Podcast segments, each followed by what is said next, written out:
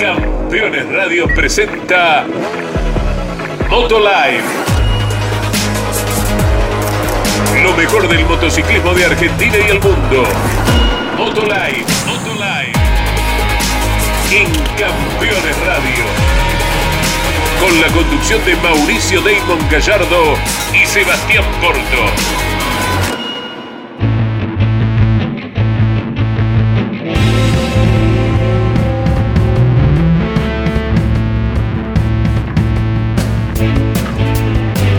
Amigos, ¿cómo están? Bienvenidos. Esto es Moto Live. Estamos con eh, todo lo que dejó el mundo de MotoGP en el último paso por Silverstone. Nos vamos a meter, por cierto, también en la previa de Superbike en el circuito de Magny Cours en Francia, que va a ser la próxima cita en la continuidad de un campeonato que está al rojo vivo.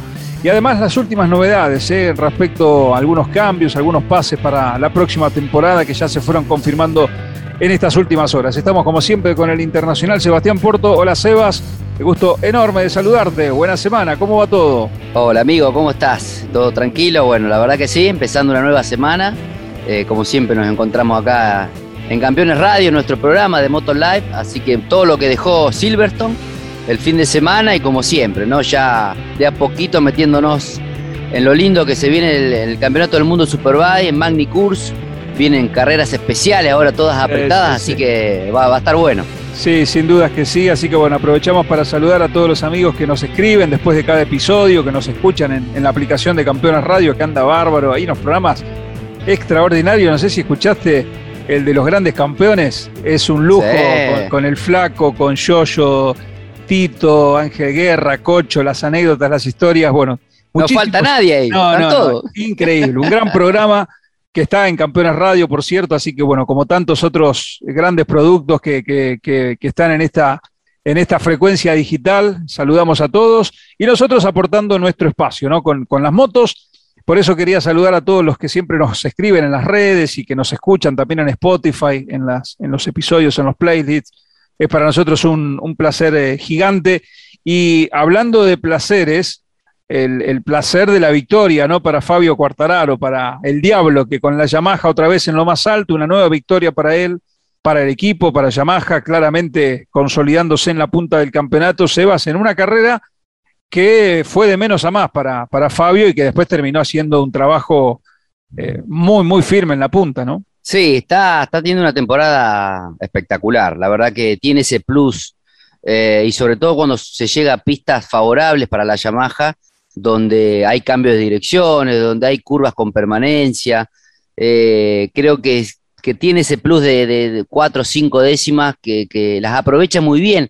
Y esa frialdad o ese temperamento que tenía años anteriores, donde, donde lo hemos visto arrancar bien temporada y después con golpes o situaciones que no, no le eran favorables, mentalmente fue decayendo y este año está fuerte porque es inteligente, sabe que, que tiene ese plus y se toma los arranques de carrera con calma, deja pasar dos o tres vueltas cuando está todo en su sitio, las gomas, la temperatura, va para adelante y, acá pasó lo mismo en Silverstone.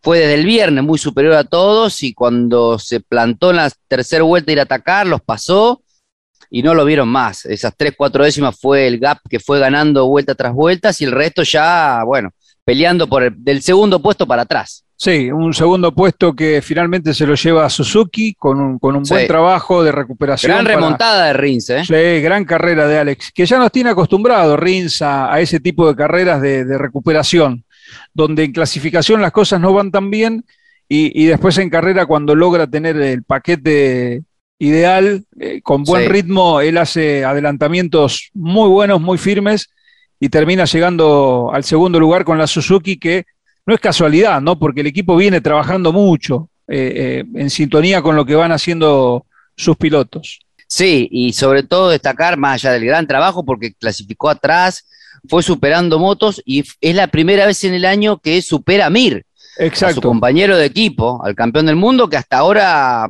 más allá de un entrenamiento, alguna carrera, pero siempre Mir estuvo esta temporada delante de él Así que en ese aspecto sí, la primera vez que Rins, en lo que va del año, vuelve a ser contundente sin caerse y llevándose un segundo lugar eh, muy bueno para, para, para, Suzuki y para él, ¿no? Volviendo a demostrar que está ahí. Sí, sin dudas. De mucha eh, proyección, incluso para él, porque le genera confianza dentro del equipo, para, para él mismo, en mejorar su rendimiento.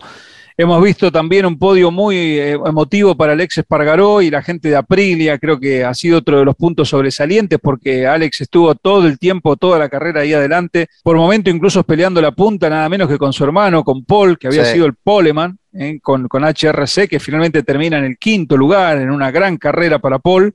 Eh, a ver, una gran carrera. Si uno habla de la moto oficial Honda, indudablemente tiene que estar más adelante esa moto. Pero bueno, teniendo en cuenta las circunstancias y todo lo que está pasando, para Paul concretamente ha sido una gran carrera en ese punto. Eh, si bien cuando uno dice, bueno, pero hiciste la pole y terminaste quinto, eh, es ahí un sabor medio agridulce, pero si uno lee fino todo lo que está atravesando el equipo en su, en su, en este presente, con todo lo que le ha pasado a Márquez y demás, con una moto difícil, bueno, no deja de ser un aliciente este, este resultado. Pero enfocándonos en lo de Aprilia, Sebas, eh, también, ¿no? y con todo lo que viene por delante para el equipo. Por supuesto, por supuesto. Venía de muchos años, el primer pollo de la marca desde el 2015, creo que, Aprilia hace su, su eh, estreno, digamos, en la, máxima en MotoGP. Nunca habían logrado un podio. Siempre estuvieron ahí con diferentes pilotos. E, e inclusive Alex fue el piloto que más adelante llevó de alguna manera a la Aprilia, pero, pero bueno, le han permitido, ¿no? Esas famosas concesiones que se hablan de los constructores que están más lejos del rendimiento, le dan le dan pruebas, le dan elementos para desarrollar cosas pasó, que las otras Pasó con KTM. Exactamente, pasó con KTM, donde Dani, claro, aprovechó eso al 100% y, y Aprilia era como la más relegada. Entonces, bueno, trabajaron, eh, gente nueva en Aprilia y Alex lleva finalmente su primer podio de la marca. Y ahora, a través de ese podio, le quitan un punto, ¿no? Eh, de esa concesión. O sea que mejor el resultado, podio vaya teniendo, ya la, es como que la van a dejar ahí como está, digamos, para que la gente entienda. Así que buen trabajo, buen trabajo y superando esas últimas dos curvas a Miller con la Ducati, las dos italianas ahí mano a mano y finalmente Alex se, lleva al tercer lugar. Sí, qué bueno, qué bueno ver a Aprilia arriba y me parece que ahora también empezamos a, mirar a ese equipo de una manera especial porque justamente en estas últimas horas se subió Maverick Viñales. Eh, les contamos a los fanáticos que en el momento que nosotros estamos realizando esto tenemos los reportes del primer día de jornada.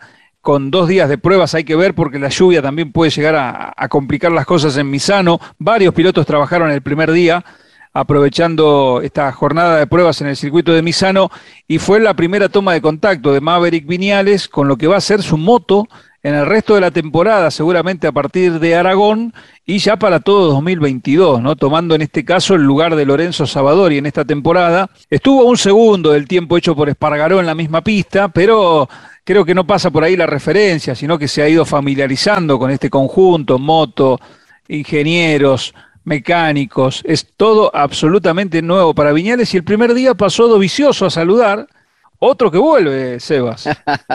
sí, otro que vuelve. Bueno, como hablábamos la semana pasada, hubo un montón de cambios. Eh, Dovicioso que parecía estar firme en Aprilia, ahora se va para Yamaha.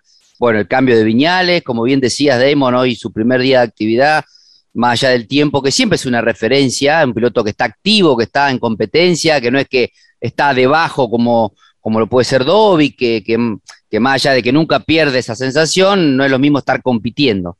El cuerpo está, de, otra, en otra, de otra manera, digamos. Así que es una buena referencia, se lo ve contento, eh, se, le gustó mucho la, atracción de la Aprilia, eh, no tanto así la parte delantera, pero eso es, normal de un piloto donde, siempre encontrar el límite cuesta mucho más las lanzadas, los ingresos a las curvas, donde tiene que dar esa confianza. Después a la hora de traccionar, la potencia, eso lo, maneja eh, con la electrónica, el, piloto mismo, así que me, parece que lo, va a hacer bien, lo va, a hacer, la moto está evidentemente porque mm. Alex la llevó al podio y Maverick es un piloto rápido, o sea que se va a adaptar fácilmente.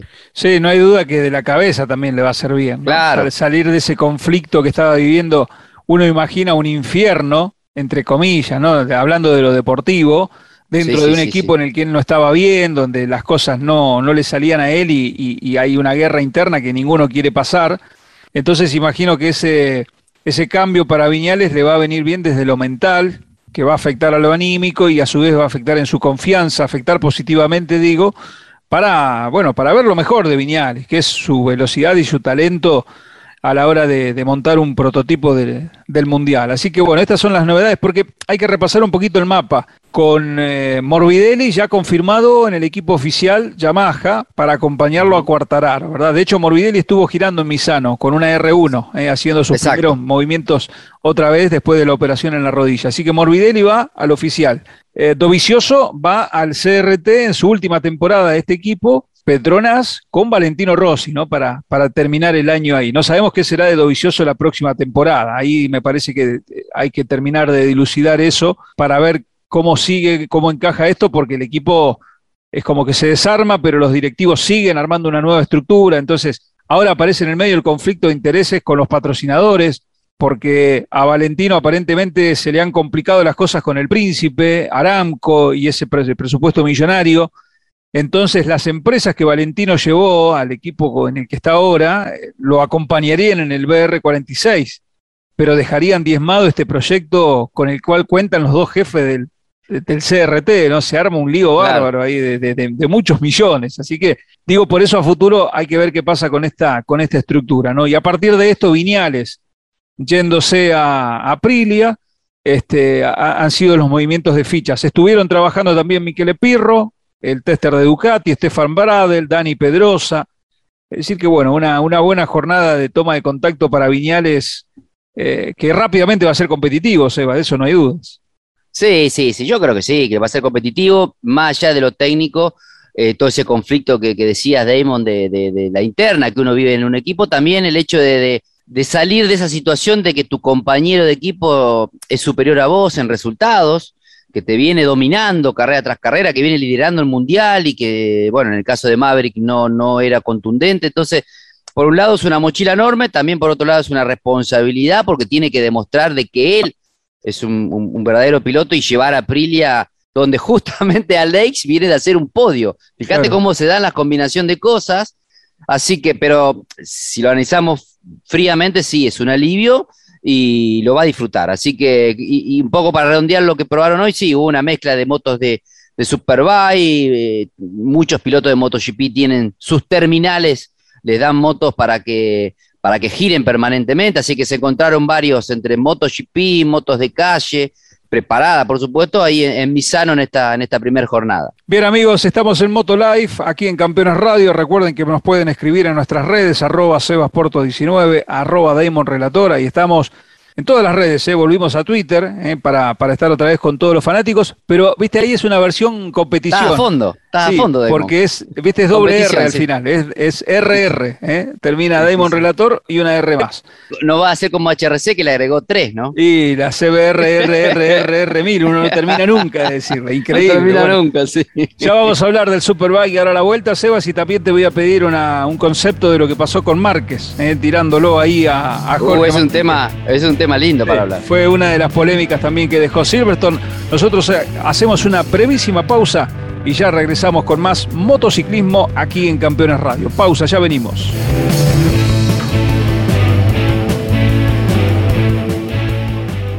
Campeones Radio.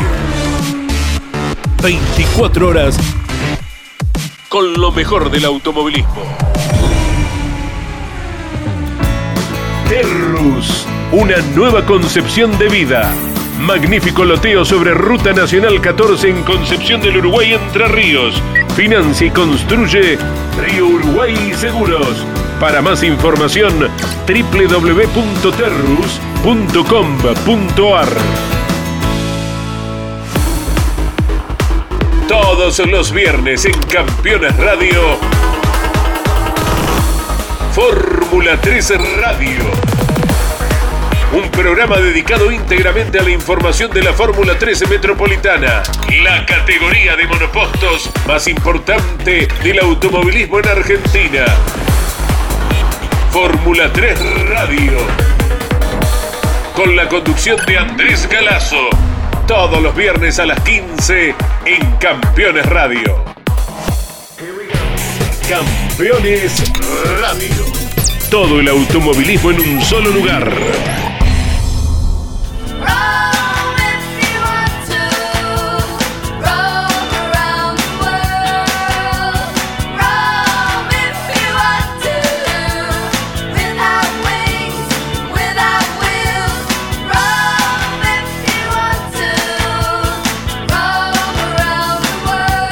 Continuamos aquí en Moto Live, en Campeones Radio, estamos con Sebas Porto. Decíamos, Sebas, antes de la pausa, MotoGP y esa maniobra de Mar Márquez, demasiado optimista ahí para ir a buscar la posición. Venía de un topetazo, ¿no? Un poquito antes, donde Martín le gana la posición a, a Márquez ahí medio cuerpo a cuerpo y después me parece que se lanzó con demasiado optimismo por adentro, perdió la moto Márquez y allá fue Martín, ¿no?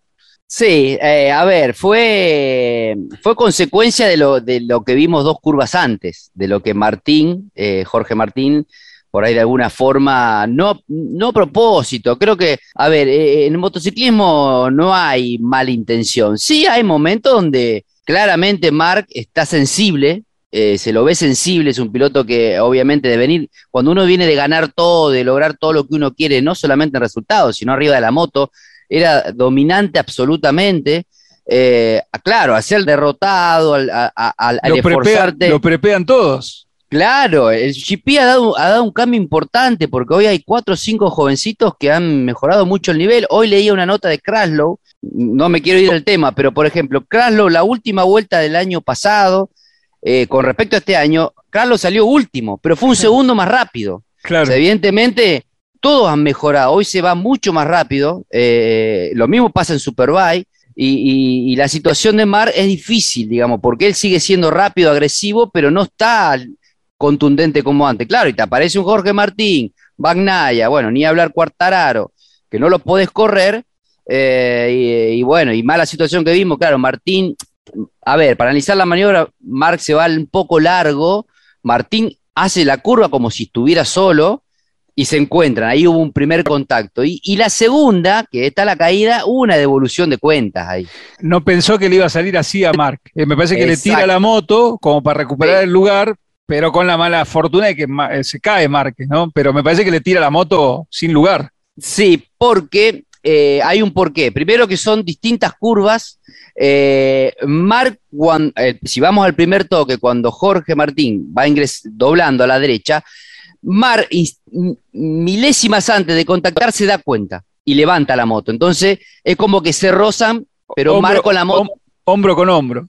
Hombro con hombro, exactamente. La segunda pasa lo contrario. Mar se tira con la moto plenamente inclinada y Martín jamás espera de que, de que Mark haga eso.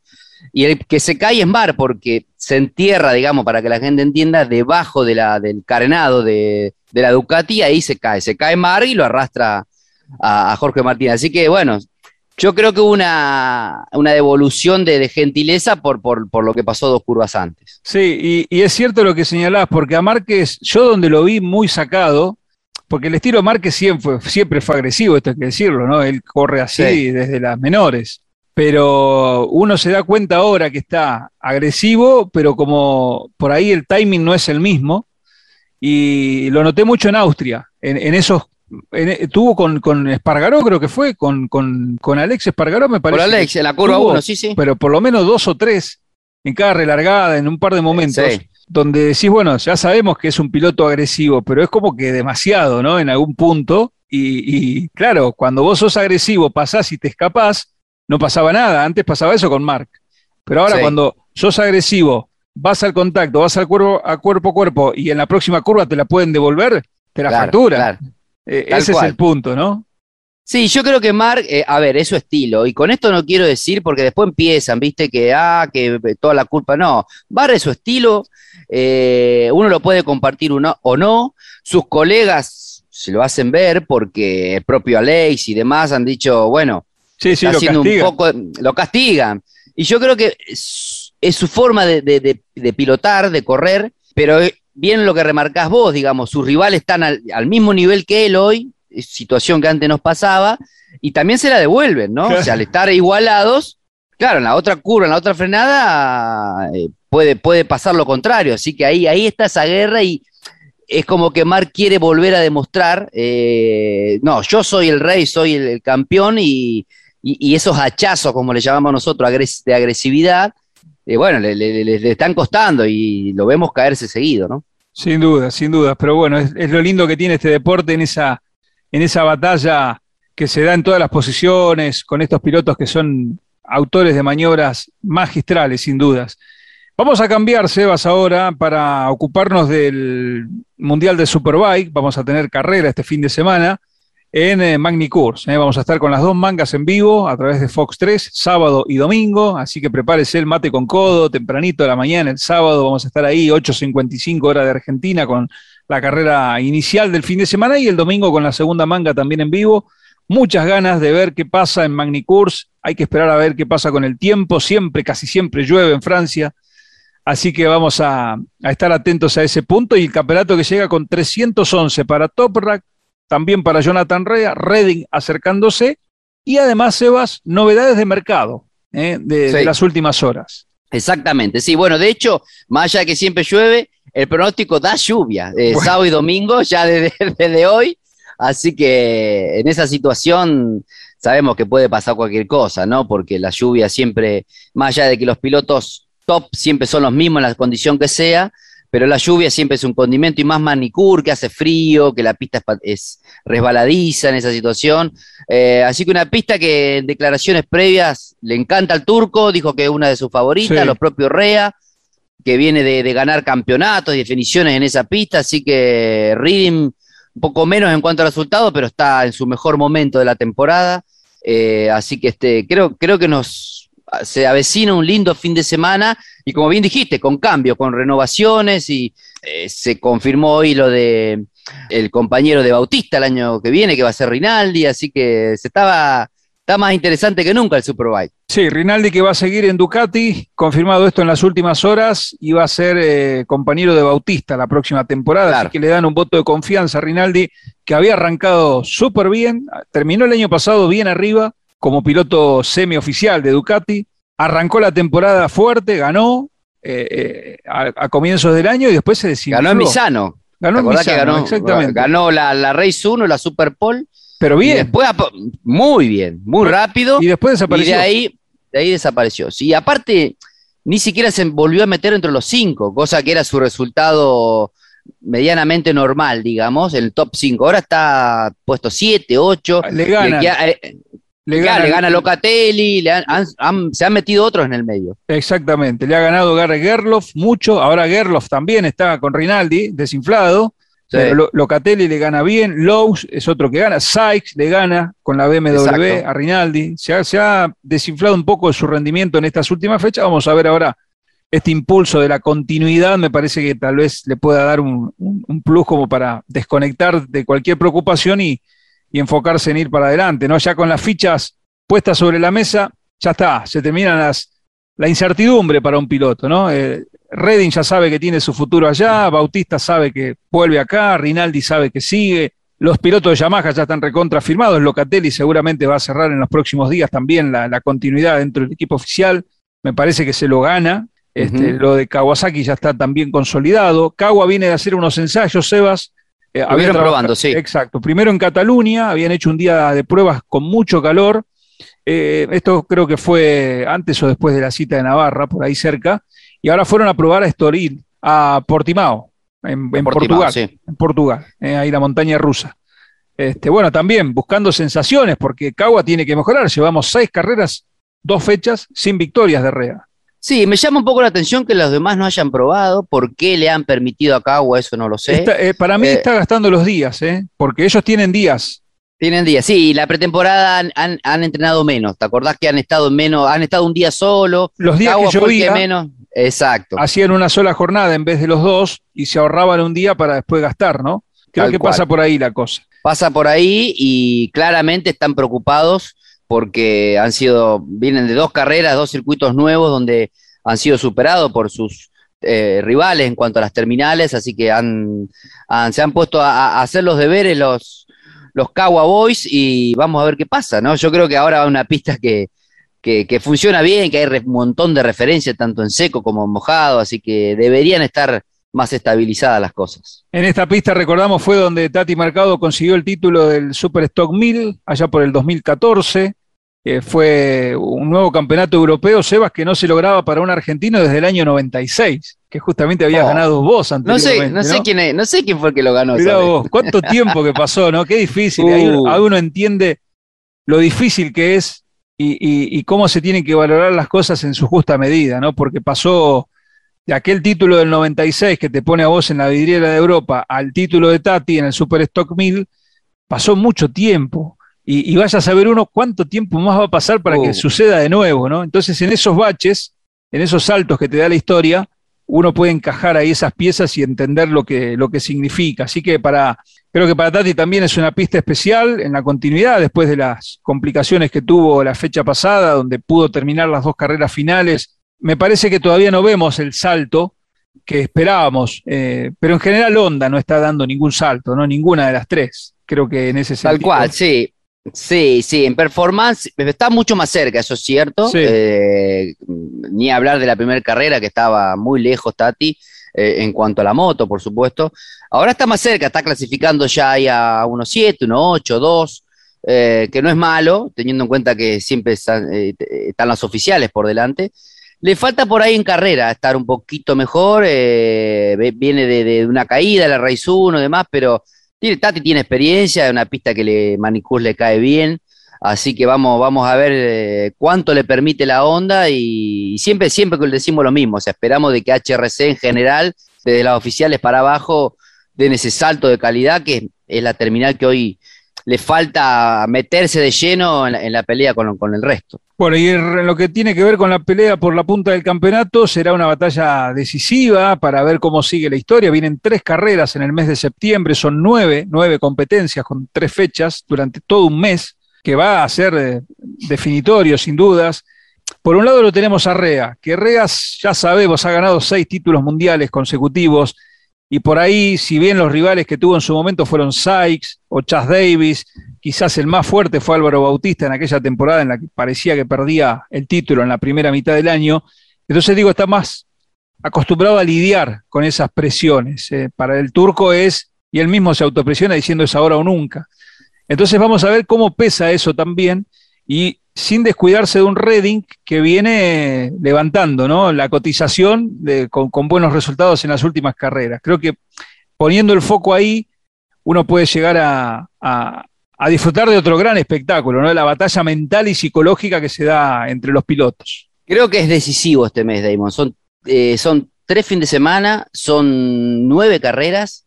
Eh, y además de la performance, eh, lo que no hay que hacer es golpearse. Porque Claro. nosotros- yo me acuerdo que cuando me, me tocaba estar, o actualmente, cuando vos empalmás tres grandes premios seguidos, como hacíamos nosotros en Asia, eh, don- donde vos te golpeás en un entrenamiento, te caes, ni hablar si te, te, te- te quebrás, chau, se te van todas las chances. Entonces hay que tener la rapidez, la mentalidad y ser inteligente a la, a la hora de buscar los límites para, para no lesionarte, porque en, un entrenamiento, en una caída tonta, podés echar a perder todo el año. Entonces, por eso es decisivo. Para mí, de, de- de este periplo de estas tres carreras, un 70, un 80% el que salga airoso y, y en cuanto al puntaje adelante, ya tiene, tiene casi el campeonato ganado. Estamos hablando de la fecha de Magnicurs, que es este fin de semana, después vendrá Cataluña y después Jerez de la Frontera. ¿no? Todas esas van a ser en el mes de septiembre pistas maravillosas para, para ver en acción a los. ¿Y qué pasa con Bichicú? ¿Qué De- pasa con y Bichicú? yo creo que ya está en estos días, ya se tiene que confirmar, ¿eh? ya está, estamos próximos al inicio de la venta de tickets que van a ser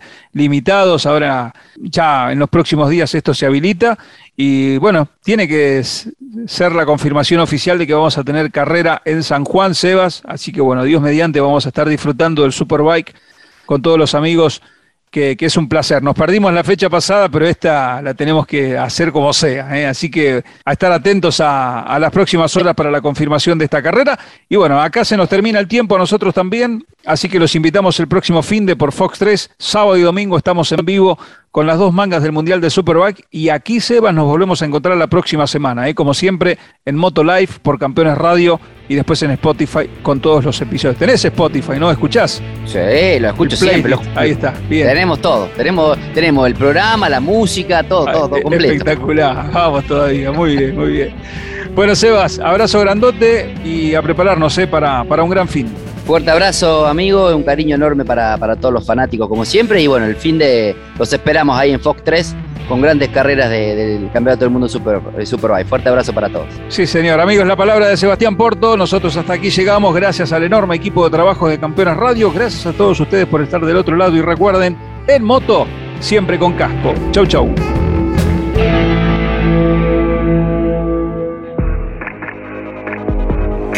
Campeones Radio presentó Motolive.